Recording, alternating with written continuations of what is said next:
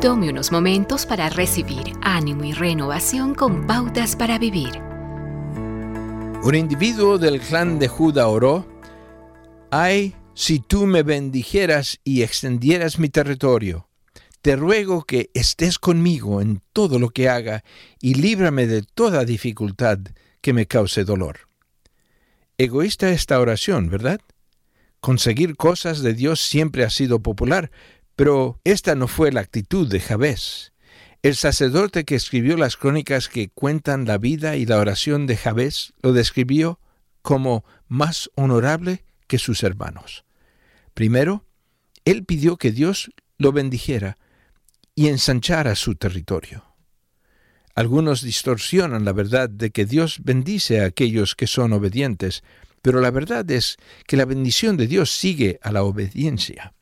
Prestemos atención a Salmos 1, donde el salmista inicia diciendo, Dichoso el hombre que no sigue el consejo de los malvados, ni se detiene en la senda de los pecadores, ni cultiva la amistad de los blasfemos.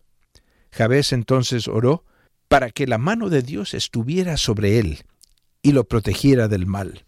No son simplemente los misioneros quienes necesitan de la mano de Dios y de su protección, sino también las mamás que preparan los refrigerios y, y, envían sus hijos a la escuela, y los papás que se enfrentan a la hostilidad de un mundo en el que sobrevive el más fuerte. Pedir a Dios que mantenga su mano toda poderosa sobre su vida y le ayude a enfrentar a sus gigantes no es ni egoísta ni incorrecto es un recordatorio de que si es hijo de Dios, puede pedirle a su Padre, quien le prometió que nunca le dejará ni desamparará. La oración no es manipular a Dios para conseguir lo que quiere, es la comunicación entre usted y su amante Padre. La coloca en armonía con lo que Dios quiere en su vida.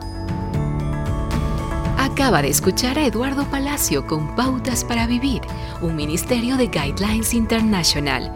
Permita que esta estación de radio sepa cómo el programa le ha ayudado.